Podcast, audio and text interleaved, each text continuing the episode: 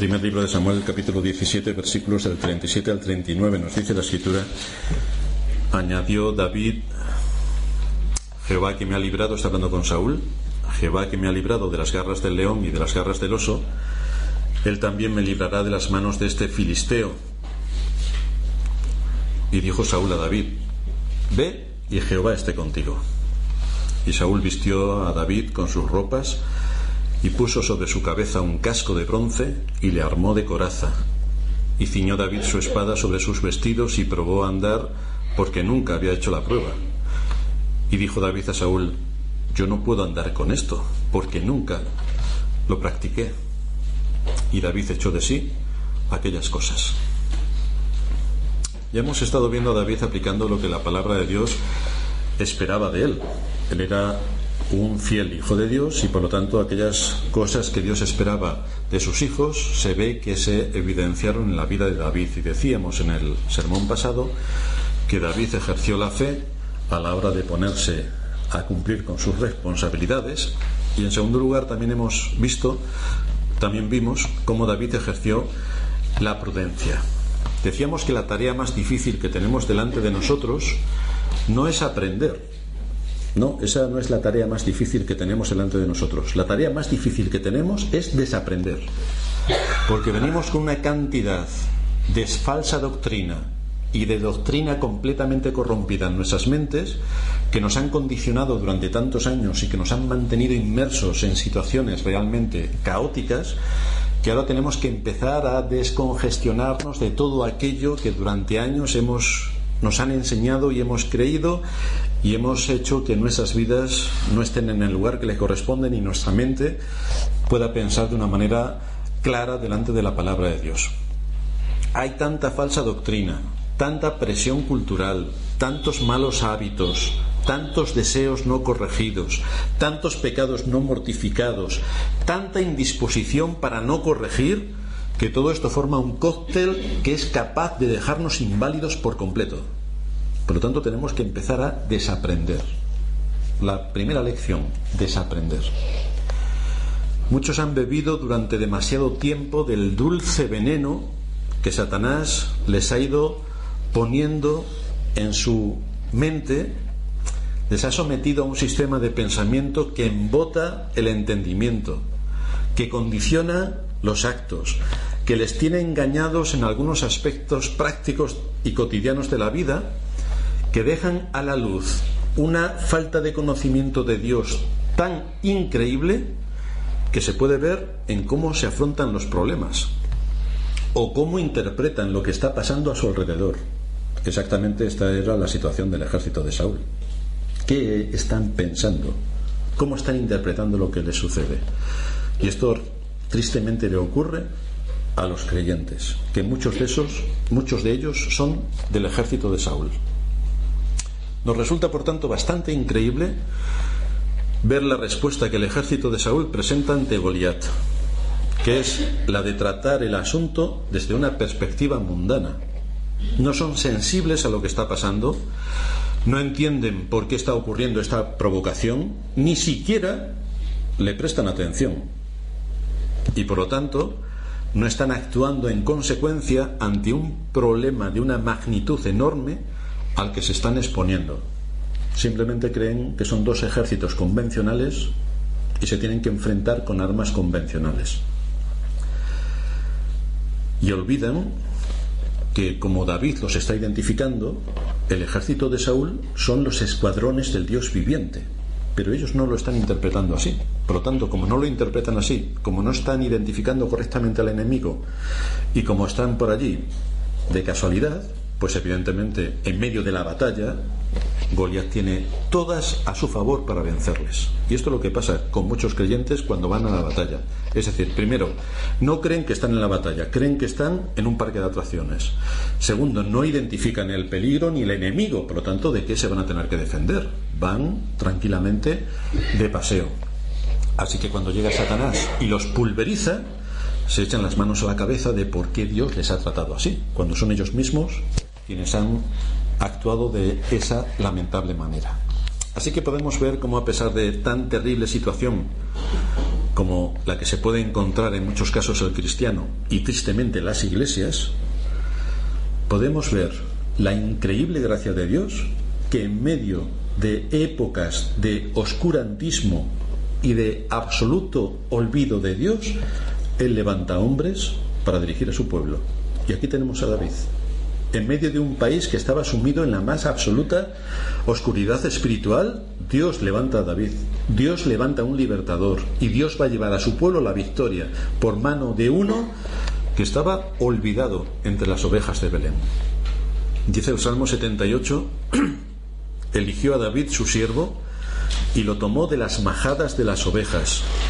Detrás las paridas lo trajo para que apacentase a su pueblo, para que apacentase a Jacob su pueblo y a Israel su heredad. Y los apacentó conforme a la integridad de su corazón, los pastoreó con la pericia de sus manos. Pero Dios ya hemos visto que ha puesto a David en un contexto en medio de su providencia para que David vaya adquiriendo las capacidades que le van a hacer ser útil en medio de su generación. Así que a pesar de que Dios eligió a David para dirigir a su pueblo y que lo ha puesto en situaciones providenciales, David también ejerce todo lo que está de acuerdo a su competencia para asumir las responsabilidades. Ahora tenemos a una persona que Dios ha tratado mediante su providencia, que ha formado su carácter y que le va a estar exponiendo ante situaciones críticas para que ponga a trabajar su fe, Tú no eres quien confía en Dios. Vamos a ver si en el ejercicio de tu trabajo puedes seguir confiando en Dios. Y David va a seguir confiando en Dios. Y va a demostrar su fe, va a demostrar su valor, va a demostrar sus capacidades y va a servir a su generación. No se le va a quedar todo para sí mismo, sino que va a servir a su generación. Porque es entonces cuando servimos a nuestra generación, cuando estamos sirviendo a Dios. Dios, hazme ser útil a tu reino. Y la gente se queda en su casa. Dios nos hace útiles a su reino cuando trabajamos en medio de la generación donde Él nos ha puesto haciendo lo que es nuestro deber. Es entonces cuando servimos a Dios. No podemos olvidar este nexo que es indispensable entre el hecho de que Dios nos pone en su providencia y nos da capacidades con el hecho de que yo tengo que ejercer las capacidades en medio de la generación donde Dios me ha puesto. Vimos cómo David ejercía la prudencia en el ejercicio de su responsabilidad ante Dios y decíamos que el hombre prudente posee una sabiduría que le permite analizar y tomar la mejor decisión para el tiempo en el que se va a llevar a cabo su responsabilidad. Recordamos que David era reconocido delante de Saúl por aquellos que estaban alrededor de Saúl como un hombre de valor y un hombre prudente. Y aquí lo tenemos, cómo ejerce la prudencia. Para que podamos actuar de acuerdo a lo que Dios demanda de nosotros, debemos tener entendimiento, debemos tener sabiduría y debemos tener prudencia. Las tres cosas son necesarias y están muy relacionadas en las escrituras.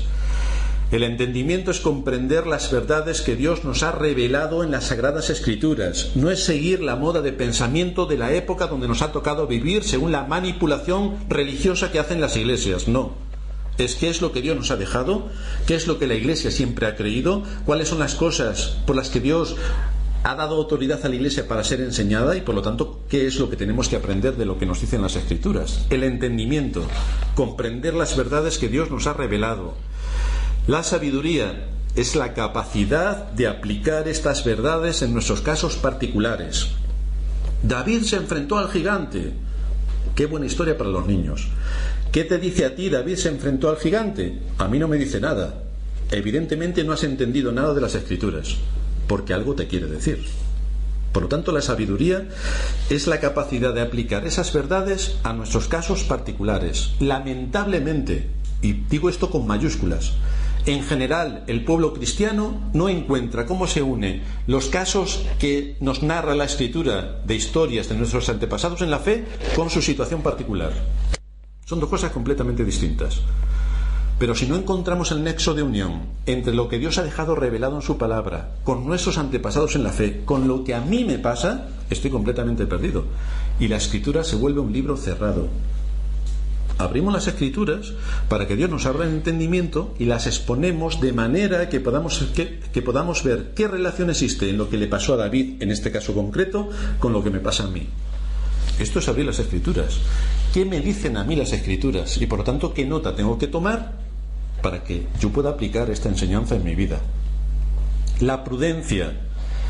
La prudencia nos lleva a identificar por anticipado los peligros ocultos.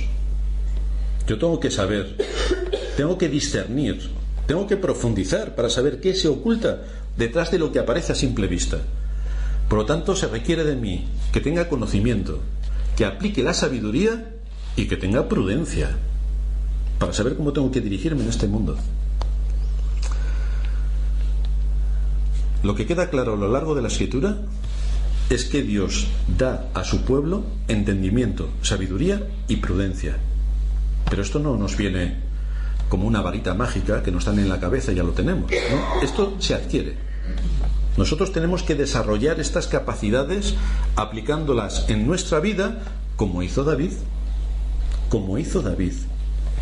No hay ningún milagro en David, hay mucho trabajo, y ahí, en el ejercicio de la fe, que pone su confianza en Dios y espera en Dios. Esto es lo que encontramos en David. Lamentablemente, en su estado natural, el hombre hace de su entendimiento un Dios.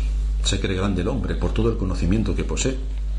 Se considera totalmente sabio para guiar su vida sin tomar en cuenta los principios que establece la Escritura y esto le lleva, le aboca a situaciones de riesgo.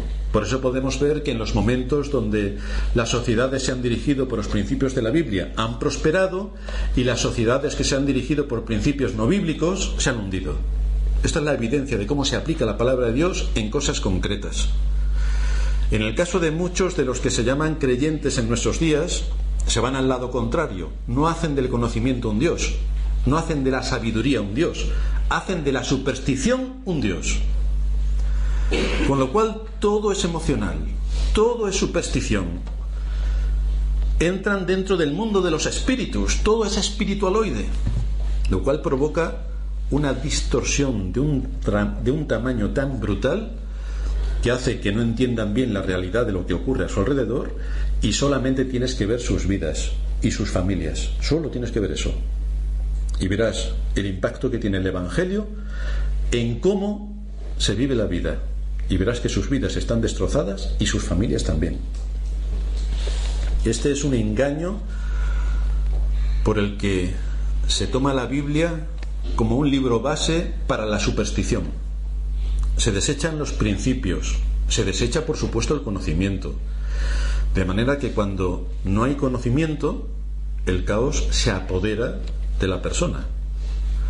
Pero resulta que la Biblia, según nos dice el Salmo 119, es lámpara a mis pies. Lámpara es a mis pies tu palabra y lumbrera a mi camino. Juré y ratifiqué que guardaré tus justos juicios. Afligido estoy en gran manera. Vivifícame, oh Jehová, conforme a tu palabra.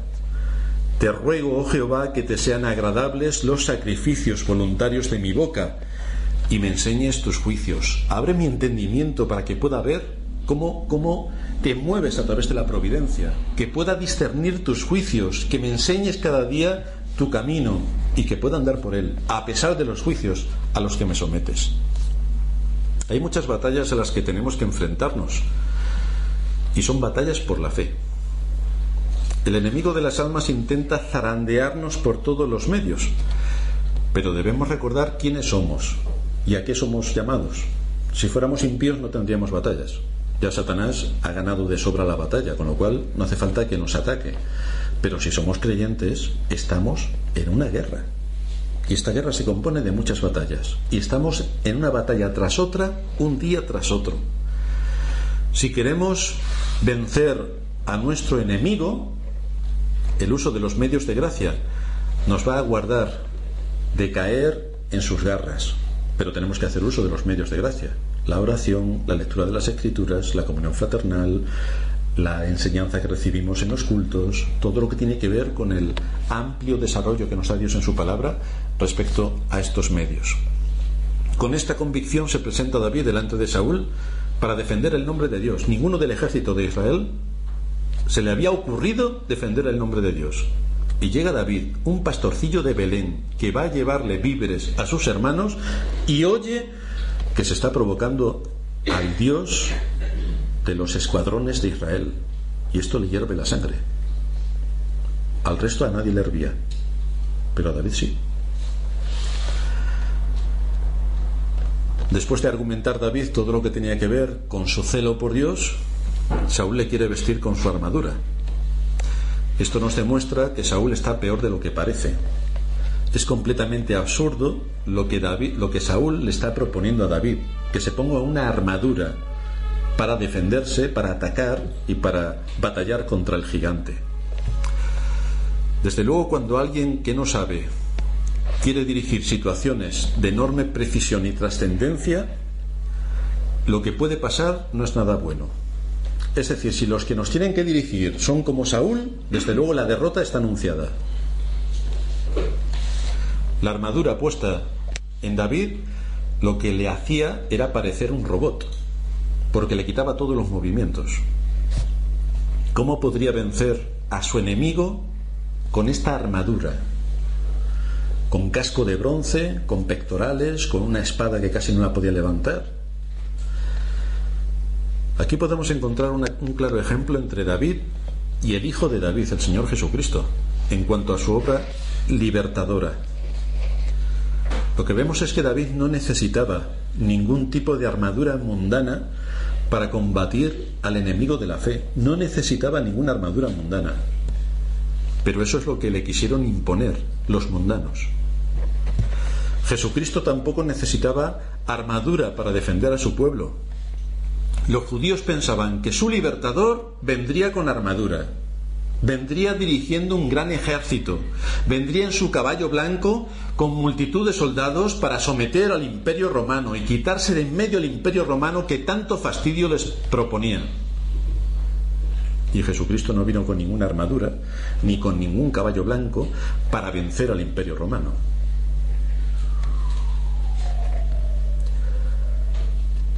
David fue asistido para ponerse su armadura y no le sirvió de nada.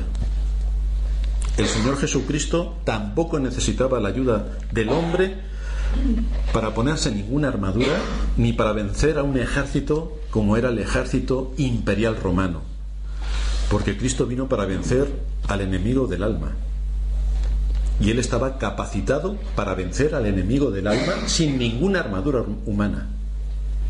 Dice el capítulo 5 de Hebreos, versículo 8, aunque era hijo, por lo que padeció, aprendió la obediencia, y habiendo sido perfeccionado, vino a ser autor de eterna salvación para todos los que le obedecen. Aprendió la obediencia. ¿Recordáis qué es lo que David tuvo que hacer en su vida para ejercerse en las capacidades que Dios le había dado? Ejerció la obediencia, obediencia a su padre, responsabilidad en el, en el rebaño, obediencia a los que eran superiores a él en Israel. Por lo tanto, vemos también que la obediencia es imprescindible para servir a Dios en medio de nuestra generación, porque el ejemplo lo tenemos en Cristo. Y en el capítulo 2, versículo 14, se nos dice de Hebreos, se nos dice que así que por cuanto los hijos participaron de carne y sangre, él también participó de lo mismo para destruir por medio de la muerte al que tenía el imperio de la muerte, esto es al diablo, y librar a todos los que por el temor de la muerte estaban durante toda la vida sujetos a servidumbre.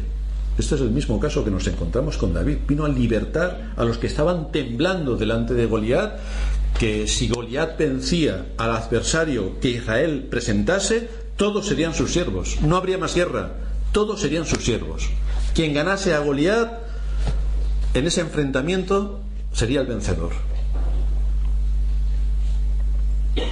En el caso de Cristo nos encontramos que Dios le dio un nombre que es sobre todo nombre para cumplir su propósito en la redención. Dios le dio un nombre que es sobre todo nombre para cumplir con su propósito en la redención. Le capacitó a nuestro Señor Jesucristo para cumplir su misión y su obediencia voluntaria le llevó a cumplir su deber delante de la ley y delante de su Padre, siendo sacrificado, siendo muerto en la, en la cruz. Y esto es también simbólicamente lo que hizo David. Y es también David quien es nuestro ejemplo.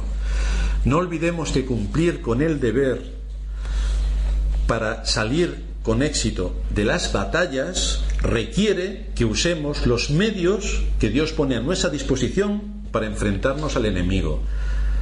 Pero Dios nos da los medios. El uso tiene que ser nuestro. Nosotros tenemos que combatir a los al enemigo del alma con las armas que Dios nos da, que son los medios de gracia. Si nosotros queremos prosperar en nuestros trabajos, nos debemos de esforzar al máximo. Cuando estamos incorporados en organizaciones multinacionales, podemos ver que las cosas no se hacen sin sentido. Se requiere una precisión absoluta para cumplir con el deber, con, el, con la posición y con el trabajo que cada uno tiene. Se escoge a gente cualificada, que asuman grandes responsabilidades, que están sujetos a unas normas, que se espera de ellos que cumplan con rigor las expectativas que la empresa ha puesto en ellos, porque de la suma del trabajo de cada uno depende el progreso de la empresa. Y si esto es así en el mundo, ¿por qué razón la gente creyente actúa de manera irracional en un asunto tan importante como es el Evangelio, que anuncia la vida o la muerte? ¿Por qué la gente lo entiende todo lo que tiene que ver con la Biblia y con la Iglesia de una manera completamente distinta? David está ante una batalla de fe. Esto supone que el nombre de Dios se está blasfemando y que hay que luchar, no olvidéis, voluntariamente para poner cada cosa en su lugar. David se ofrece voluntario. Cristo se ofrece voluntario. El asunto es, hermanos, nosotros como creyentes nos ofrecemos voluntarios, ¿verdad? Nosotros estamos aquí voluntariamente. Ahora, tengo bastantes dudas de que la gente entienda lo que significa voluntario. Porque algo voluntario para muchos es, bueno, yo voy voluntario. Si hago algo, lo hago. Y si no, como soy voluntario y no hago nada, pues no pasa nada. Eso es lo que la gente entiende por voluntario. Como hago algo voluntariamente, puedo no hacer nada porque soy voluntario. Bueno, si tú eres cristiano voluntario, debes asumir tus responsabilidades voluntarias como cristiano. Pero tienes que asumir responsabilidades. No porque seas voluntario, no tienes ninguna responsabilidad. Esto todavía no funciona en la mente de la gente.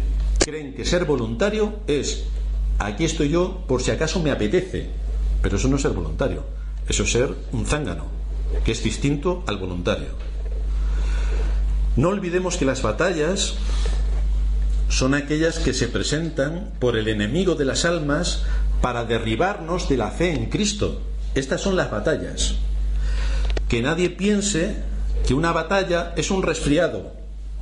Que nadie lo piense. Que nadie piense que una batalla es un dolor de cabeza. Y que nadie piense que una batalla es una enfermedad que me ha sobrevenido. Que nadie piense que esto es una batalla. Eso puede que sea una prueba de paciencia, pero no es una batalla es para formarnos y ejercitarnos, pero no es una batalla para contender ardientemente por la fe. Eso no es una batalla. Las batallas de la fe son voluntarias. Goliat está frente al ejército de Saúl. ¿Quién se va a presentar a la batalla? ¿Quién va a luchar contra la batalla? Tú tienes tentaciones todos los días. Puedes atacarlas voluntariamente o puedes cederte a ellas voluntariamente. Son todas voluntarias. Esas son las batallas de la fe. Son todas voluntarias. O coges los medios de gracia y atacas en la batalla, o tiras los medios de gracia y te atacan. Y todas son voluntarias. Entonces, por favor, no confundamos cosas que nos vienen por la providencia respecto a situaciones de enfermedad o otro tipo de situaciones que tienen que ver con pruebas para ejercitar la paciencia o algunas de otras características de nuestro carácter respecto a las batallas. Satanás se presenta para engañarnos, para seducirnos, para tentarnos y voluntariamente tenemos que presentar batalla, que es exactamente lo que hace David. Voluntariamente se presenta la batalla. Hay otras cosas que no podemos presentarnos voluntarios. Por ejemplo, voy andando por la calle y se cae una maceta del cuarto piso y me pega en la cabeza. Eso no es voluntario. Por lo tanto, yo no puedo tomar eso como una batalla, porque no es una batalla. Si no tenemos discernimiento, si no prestamos atención a la enseñanza bíblica, nos pasará como a Saúl, que no sabía si estaba en la batalla o no estaba en la batalla, por qué razón estaba allí o por qué razón no debería estar, para qué estaba o qué pintaba. El asunto es que Saúl Está allí porque está, pero no ha discernido, no ha sacado la conclusión de exactamente qué es lo que está pasando. ¿Por qué el enemigo les está atacando? ¿En qué situación se encuentra Israel a nivel espiritual? ¿Y por qué razón son incompetentes para presentarse delante de Goliat que está blasfemando el nombre de Dios? Saúl ni se inmuta. Vemos más bien que se resigna al hecho de la situación en la que se encuentra. Y cuando David insiste en que él puede vencer a Goliat, le dice, ve y que Jehová sea contigo. Es decir, te van a matar, pero como es lo que tú quieres, pues ahí te quedas. ¿Qué quieres que te diga? Por lo menos voy a hacer lo que está al alcance de mi mano, te voy a poner una armadura. Es decir, te voy a hacer un traje de metal a medida, para que cuando te destroce no te tengamos que recoger esparcido por la ladera, sino que todo vaya en un mismo frasco. Saúl quiere limpiar su conciencia de esa muerte y por eso le viste con su armadura. Esto tiene un riesgo altísimo porque está equipando a una persona que nunca ha vestido una armadura con un traje de hierro que le va a impedir cualquier tipo de movimiento al que está acostumbrado para una batalla que es a vida o muerte. Es decir, no están jugando. Es o matas a Goliat o Goliat te mata a ti. No hay más. Desde luego David percibe rápidamente que esta armadura es completamente inadecuada para él, lo cual nos muestra que quien está en una buena comunión con Dios, quien está en intimidad con Dios, no puede emplear medios y métodos mundanos para un asunto de la fe. El hombre de fe no permite que entren en juego las armas carnales y por lo tanto David no permitió que entrasen en juego armas carnales. ¿Cuál es la armadura carnal con la que muchos quieren enfrentarse a las batallas de la fe? Tenemos diez armaduras. A elegir la que a cada uno le guste mal, más. Una de las armaduras con las que muchos se pretenden presentar a atacar al enemigo de las almas es con títulos eclesiásticos.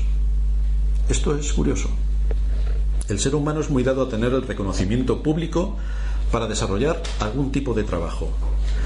Le importa demasiado lo que los demás piensen de él y por lo tanto se cobija detrás de muchos títulos eclesiásticos. ¿Qué os parece si invitamos a Pepito Grillo, que viene con dos títulos en teología, uno por la Universidad de Oxford, otro por la Universidad de Cambridge, que trae también dos títulos en psicología por la Universidad de la Sorbona Francesa, otros dos títulos, y ponemos aquí 27 títulos, porque hoy nos va a predicar este gran teólogo y todo el mundo viene espantado para poder predicar a este gran hombre en la iglesia que trae tantos títulos. ¿Sabéis con qué título se presentó David a pelear contra Goliat? Pastor. ¿Sabéis cuál es el título que se necesita para ponerse en el púlpito y predicar al pueblo de Dios? Pastor. No hace falta más títulos, ni menos pero muchos se cobijan delante de la titulitis. 27 títulos eclesiásticos. Claro, si estuviéramos hablando de una empresa, son necesarios porque es el mundo en el que vivimos y evidentemente yo quiero tener títulos porque esto me posiciona dentro de mi empresa y me hace prosperar. Y Dios además me da las capacidades para que pueda estudiar y obtener esos títulos en la empresa. Pero estoy en la iglesia. Entonces en la iglesia, mezclar cosas del mundo, mezclar armaduras del mundo con temas que tienen que ver con la iglesia, hmm,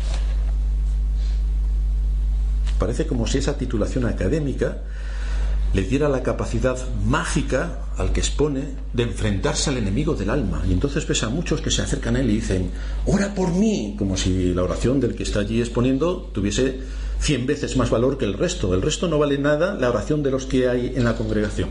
Pero la oración del que dirige, porque tiene siete títulos, esta oración, sin ninguna duda, sube al trono de la gracia. ¡Qué engaño más terrible!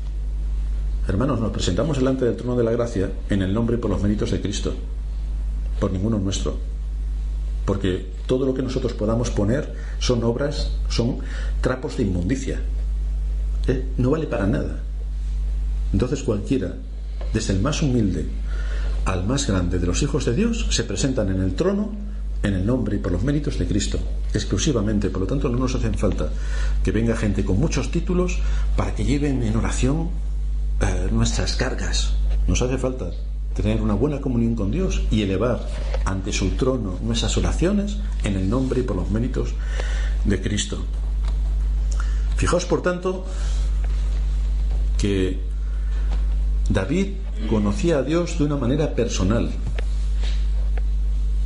Recordamos que David no tenía el título de domador de leones, no. Se había enfrentado a los leones en el campo de batalla y los había vencido. ¿Quién iba a luchar contra Goliat?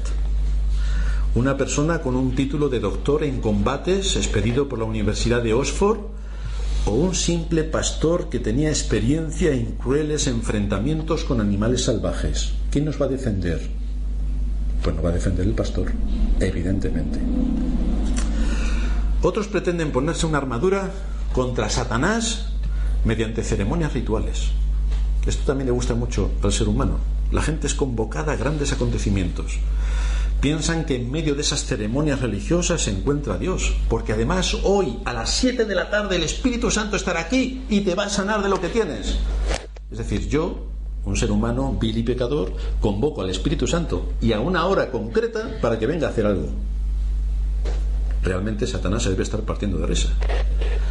Grandes escenarios, música estridente, luces multicolores, masas aplaudiendo, porque allí está el Señor. Esto es un espectáculo para la carne, pero no tienen ninguna efectividad en la batalla. Desde luego, uno de los que está entre ellos y que más se divierte es Satanás, que está en su salsa. A ese sí que le están dando culto. Aunque ellos crean que le están dando culto a otro, se equivocan. Grandes rituales.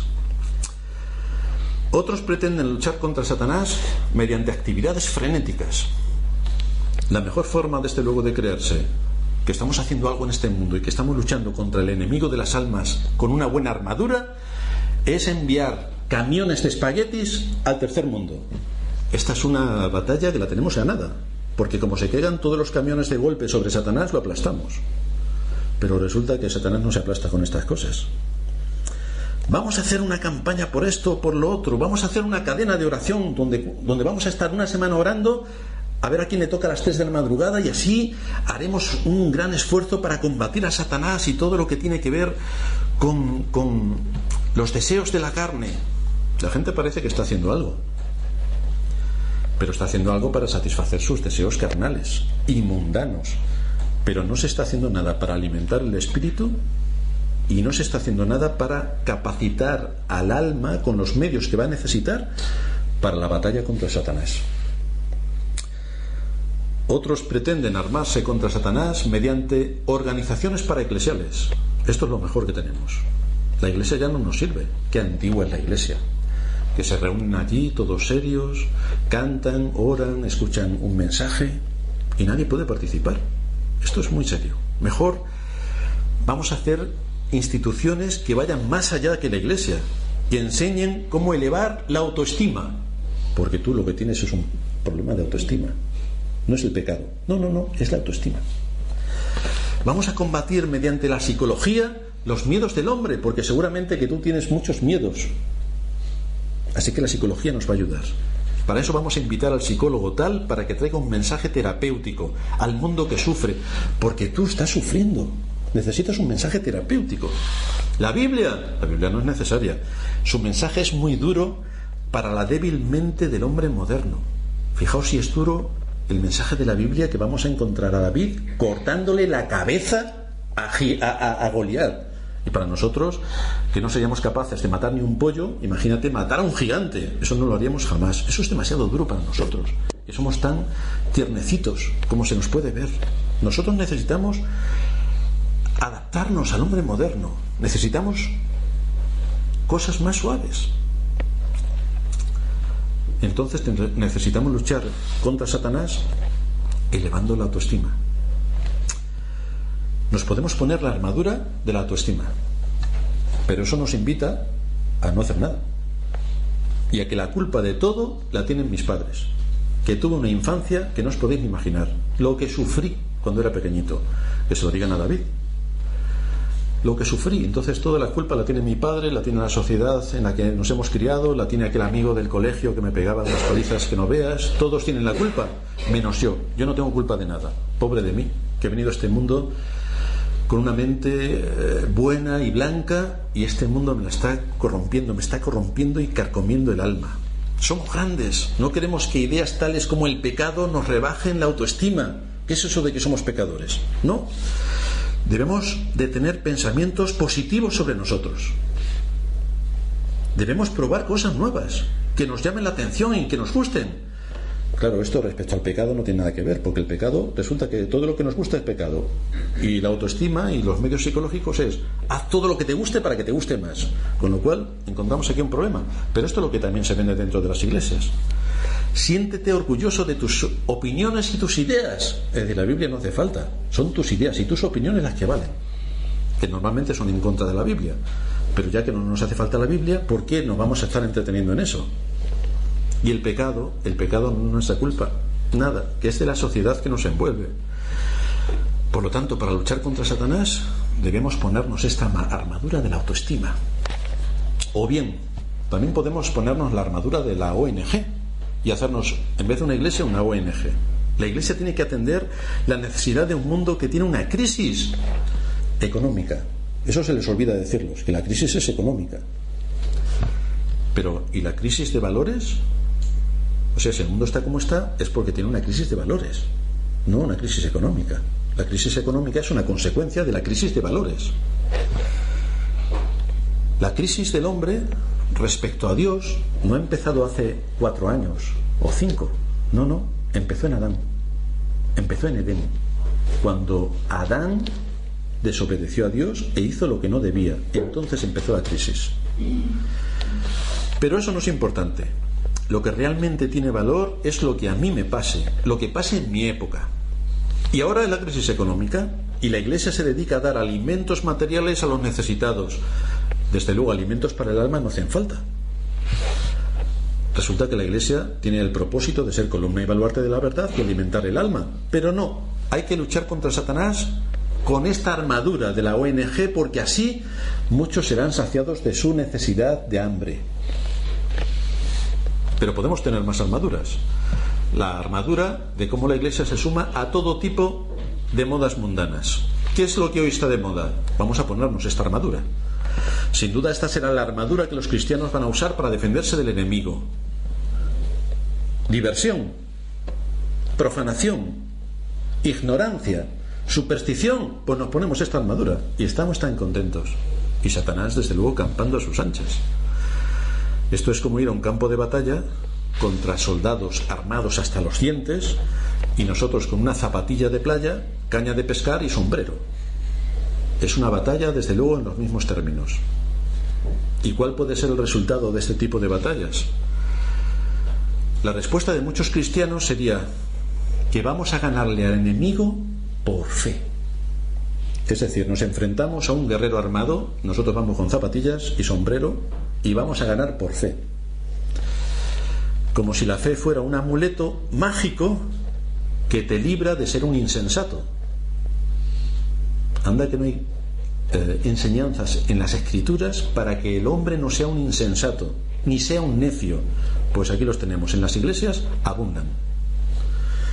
Como la ley que Dios ha impuesto y que tiene que ver con el sentido común, con la inteligencia, con la sabiduría, con el conocimiento y con la prudencia no se materializa en nada, ni se le da a la gente por aprender y ver sus implicaciones, pues es evidente que el enemigo de las almas acabe de un plumazo, acabe fulminantemente con todos aquellos que supuestamente van a la guerra. O podemos ponernos la armadura de la justicia propia, Muchos creen que ellos solos pueden luchar contra el enemigo del alma, pero Satanás no es cualquier enemigo. Satanás es un enemigo poderosísimo. El Señor dijo, sin mí nada podéis hacer. Fijaos que no dijo, sin mí no vais a poder hacer todo lo que quisierais. No, no vais a poder hacer nada, absolutamente nada de manera que los que se ponen delante de sí su justicia propia para poder presentarse delante de Dios como habiendo vencido al enemigo, se engañan de forma superlativa, porque no hay absolutamente nada por nuestros propios medios que podamos hacer para vencer si no estamos en Cristo. Nada, es inútil. Otros se visten con una armadura engañosa. el egoísmo. Cuando el egoísmo actúa entre los creyentes, lo primero que hace es cambiar la motivación. La cambia radicalmente. En vez de trabajar por Cristo y por su gloria, se trabaja para uno mismo y para su propia gloria. Se genera una actitud codiciosa. Se apaga el celo, se apaga la devoción a Dios, se distorsionan las prioridades y se cree uno que está luchando por Dios cuando resulta que está luchando por uno mismo. Más perverso no puede ser esta armadura. Y la última armadura que tenemos es la hipocresía. La hipocresía no es hacer algo que no me gusta. Ojo, la hipocresía no es hacer algo que no me gusta, ni es hacer las cosas a la fuerza, como muchos quieren creerse. Y entonces no hacen nada para no ser hipócritas. Es decir, si tengo que hacer algo a la fuerza y no quiero, la gente considera que si lo hace es que es un hipócrita. Si eso es así, yo soy un hipócrita, queridos hermanos, porque hago las cosas a la fuerza. Llega Hacienda y me dice, tienes que pagar los impuestos, y yo no quiero, me revelo, y los tengo que pagar. Soy un hipócrita.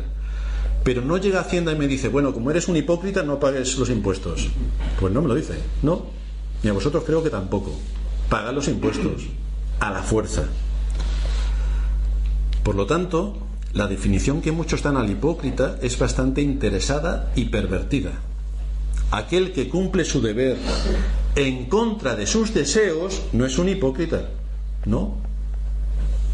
Aquel que ama a su prójimo en contra de sus deseos no es un hipócrita.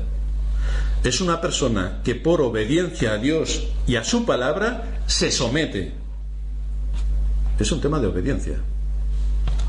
Jonathan Edwards dice acerca de los hipócritas, cuando un hipócrita ha tenido su falsa conversión, sus necesidades están satisfechas según él, sus deseos están ya cumplidos y no encuentra nada que hacer ante el trono de la gracia, porque como ya está convertido, nunca fue consciente de tener cualquier otra necesidad, sino la de estar a salvo del infierno. Y ahora que está convertido, según piensa él, esa necesidad está cubierta. ¿Por qué entonces debe estar recurriendo continuamente al trono de la gracia elevando sus oraciones? No hace falta. Él piensa que está fuera de peligro. Todo aquello que tenía ha sido quitado. Tiene lo suficiente para ir al cielo. Ya se convirtió en el pasado. ¿Qué más debe desear? Mientras estaba supuestamente despertando, se estimulaba para ir a Dios en oración, diciendo que tenía un continuo temor del infierno. Pero ahora que él mismo se considera convertido, ya no tiene ningún asunto para llevar delante de Dios. Y aunque pueda conservar el deber de la oración en su forma externa durante un poco de tiempo, por temor a estropear su esperanza, encontrará tedioso continuar con ese deber sin necesidad y así gradualmente abandonará la práctica de la oración. La obra del hipócrita, sigue diciendo Edwards, se hace cuando se convierte y por lo tanto no siente ninguna necesidad adicional de ayuda. Por lo tanto se convirtió, ya soy salvo, no tengo que hacer nada más. Como ya soy salvo, lo que encontramos es que de la oración que nace del anhelo de tener comunión con Dios, el hipócrita nada sabe. De la oración que sale de un corazón consciente del terrible y temible enemigo que es el pecado que mora en él, nada sabe. Porque si no todos los días oraría continuamente para que el Señor le libre de sus pecados y le dé fuerzas en medio de la batalla, porque esta es una batalla diaria. Todos los días tenemos al enemigo de las almas intentando rebanarnos el cuello, todos los días, sin excepción.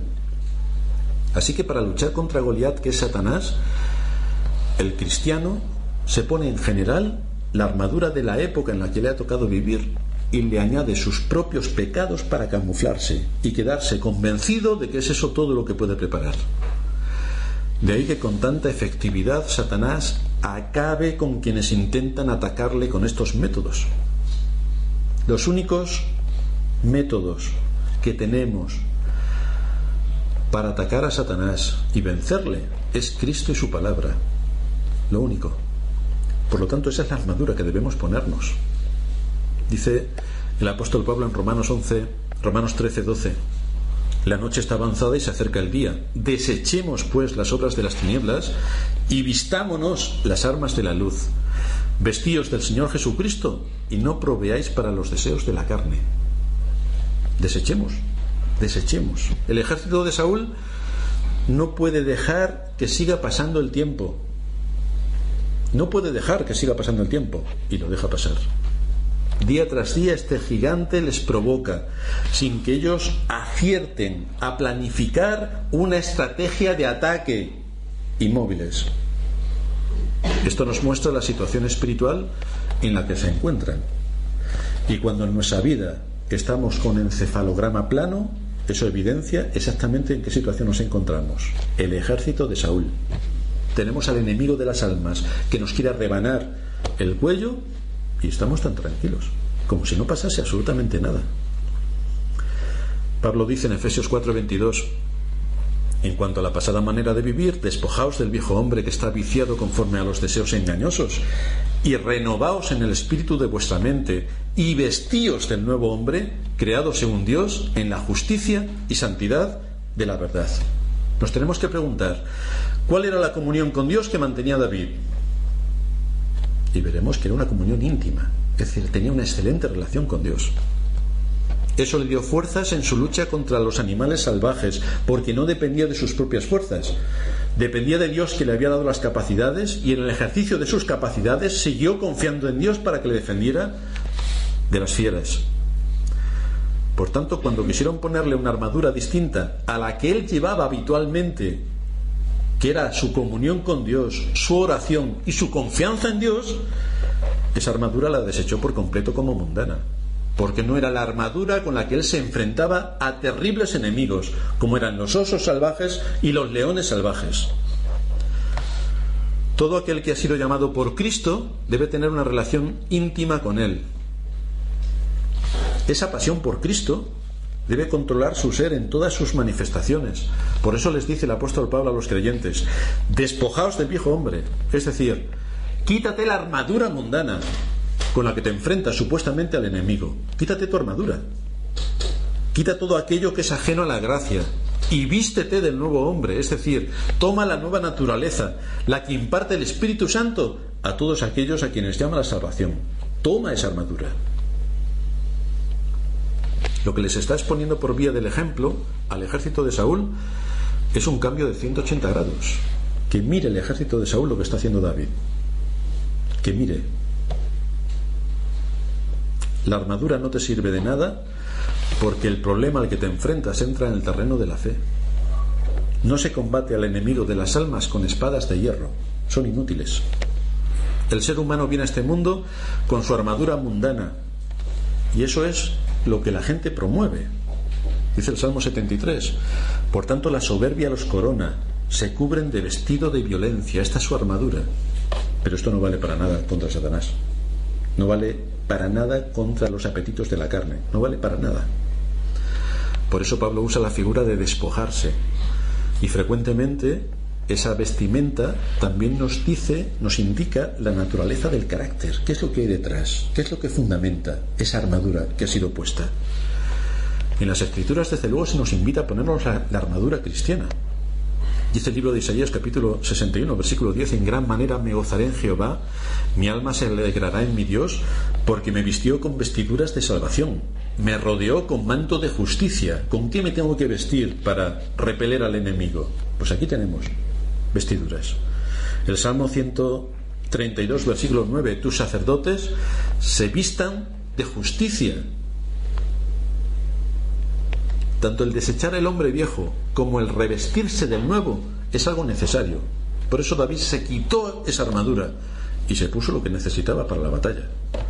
Esto es lo que Pablo quiere decir también cuando declara que los efesios habían sido enseñados a despojarse del viejo hombre y a revestirse del nuevo hombre. Y esto es lo que necesitaba también el ejército de Saúl. Y esto es lo que por la vía del ejemplo les está mostrando David. Así que cuando David se le permite ir a pelear contra el filisteo, rápidamente expone su queja. Él no está satisfecho con esa armadura que le están poniendo Él no quiere ir a la lucha, a una lucha a la que va voluntariamente, con ese tipo de armadura. Él ha vencido en el pasado confiando en Dios, usando la fe, usando los medios de gracia, usando las capacidades que Dios le ha dado y poniendo toda su confianza en Dios. Por lo tanto, no tiene ninguna razón para dejar de confiar en Dios con todo lo que Dios le ha dado en el ejercicio de sus facultades.